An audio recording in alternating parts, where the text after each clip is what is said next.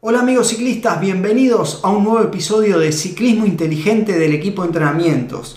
Hoy con nuestra especialista en fuerza Cecilia de Oliveira, quien nos va a enseñar cómo armar tus bloques de fuerza a lo largo de toda la temporada.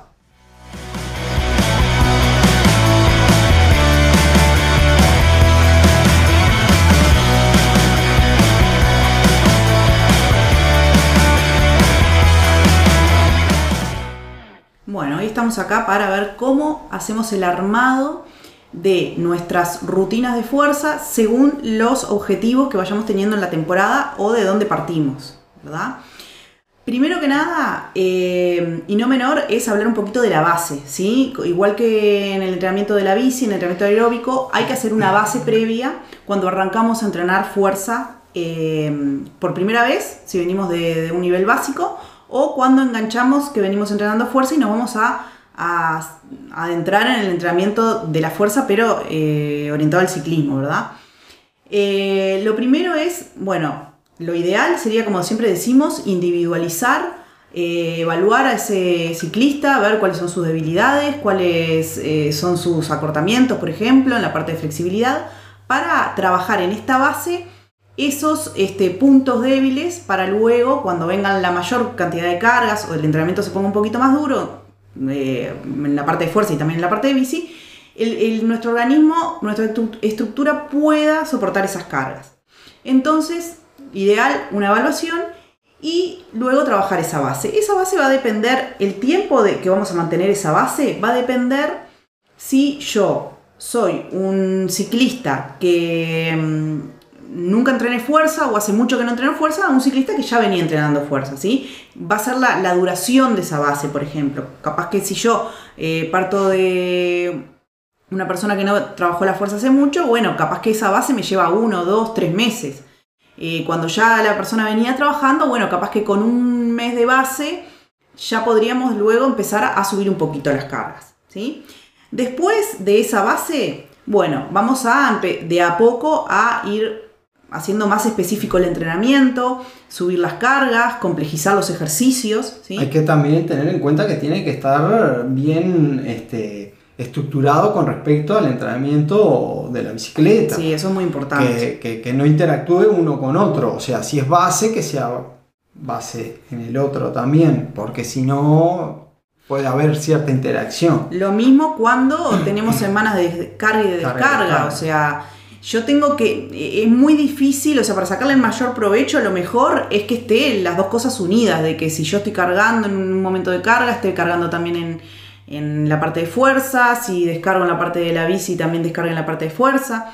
Eh, sí, tiene que ir sumamente conectado ambos entrenamientos, ¿sí? Bueno, luego que empiezo a cargar, yo tengo que tener mi eh, objetivo, ¿sí? Por lo general, nos ponemos objetivos eh, uno o dos en el año que son los más importantes, ¿sí?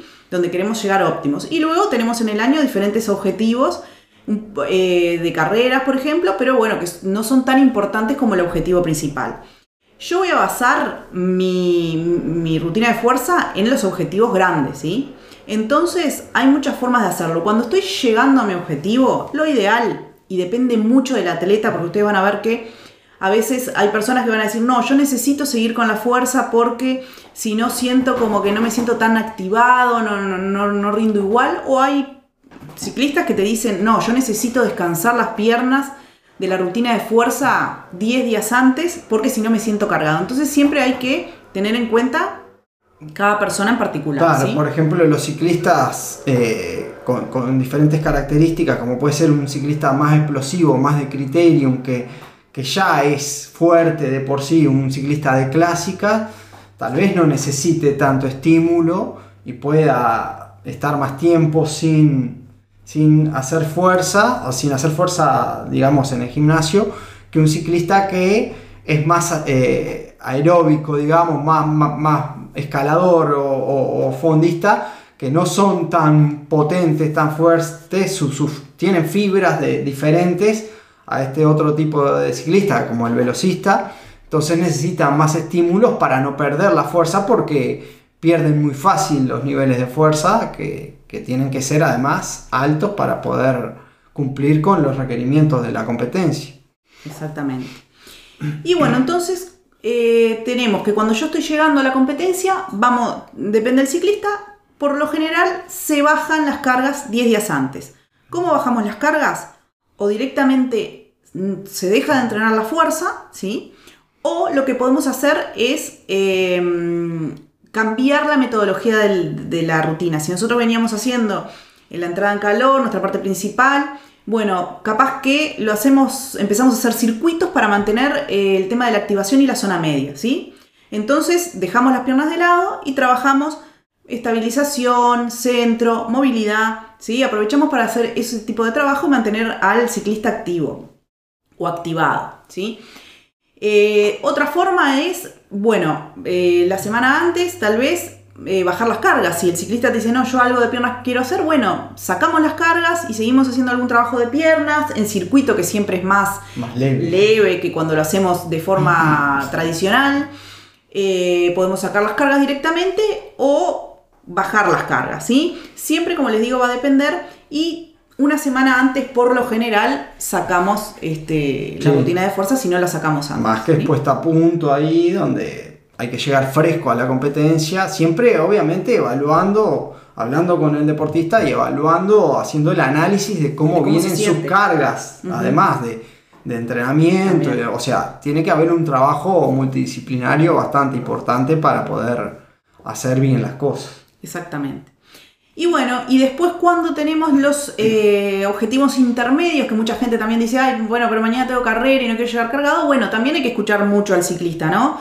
Eh, en esos casos eh, no se para, ¿sí? ¿no? Porque si cada vez que yo voy a tener un objetivo intermedio paro 10 días o una semana, no, no, nunca voy a poder llegar a un nivel. Entonces, en los objetivos intermedios, lo que se hace es, bueno, bajar un poco las cargas, o trabajar en circuito o sacarlo eh, esa semana antes o ese, por ejemplo, si yo estoy trabajando dos veces por semana, lunes y miércoles, bueno, ese miércoles o saco las piernas, no las trabajo, solo hago activación, o saco los pesos, ¿sí? hago los ejercicios de piernas y saco los pesos, pero no dejo de trabajarlo, ¿sí? bajo la carga y sigo trabajando fuerza. ah.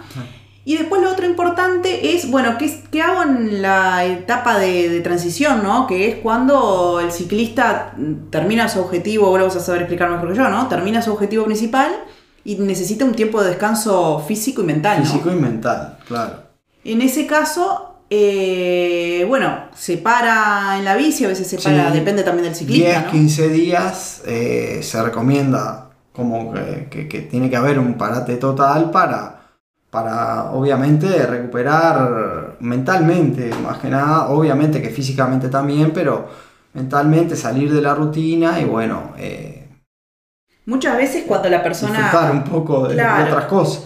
A veces, muchas veces las personas necesitan salir igual y bueno, se lo hace salir, hacer lo que tenga ganas, salir a rodar sin presiones. Lo mismo hay gente que es muy estricta y le gusta trabajar la fuerza. Bueno, y en esos casos... Eh, se lo puede hacer trabajar más la movilidad, que haga algún tema de mantener el centro, pero por lo general se trata de que la persona se libere, se libere mentalmente y pueda descansar para después encarar la próxima temporada. Depende también de, las características de cada deportista. Un, deportista que, tiene muchos déficits de fuerza, que le cuesta mucho levantar sus niveles de fuerza, eh, capaz que un parate de 15 días... Eh, le complica, queda cero. Entonces hay que hacer algunos estímulos intermedios. Lo mismo pasa con, el consumo máximo de oxígeno. Ciclistas que tienen que les cuesta mucho lograr cierto nivel, perder 15 días sin estímulos de, alta intensidad les puede perjudicar a veces y, ahí se, complica bastante y pueden, en ese periodo transitorio no va a ser totalmente no entrenar, sino que tiene que haber alguna guía. Exactamente. Y bueno, ahí tendríamos un pantallazo de cómo eh, encarar cada bloque de, mi temporada en cuanto al entrenamiento de la fuerza. Bueno, buenísima la información. Si te gustó, ya sabes, compartila con todos tus amigos. Nos sirve mucho para poder seguir generando este tipo de contenidos y seguir creciendo. También si querés tu entrenamiento de fuerza específico para ciclismo, totalmente personalizado, puedes contactarte a través de, de nuestro número de WhatsApp al más 598 92 347 750 para empezar a entrenar con el equipo de entrenamiento, con todo nuestro equipo multidisciplinario y obviamente llevar tu rendimiento a otro nivel. Desde ya, muchas gracias por estar como siempre y nos vemos en el próximo episodio. Nos vemos.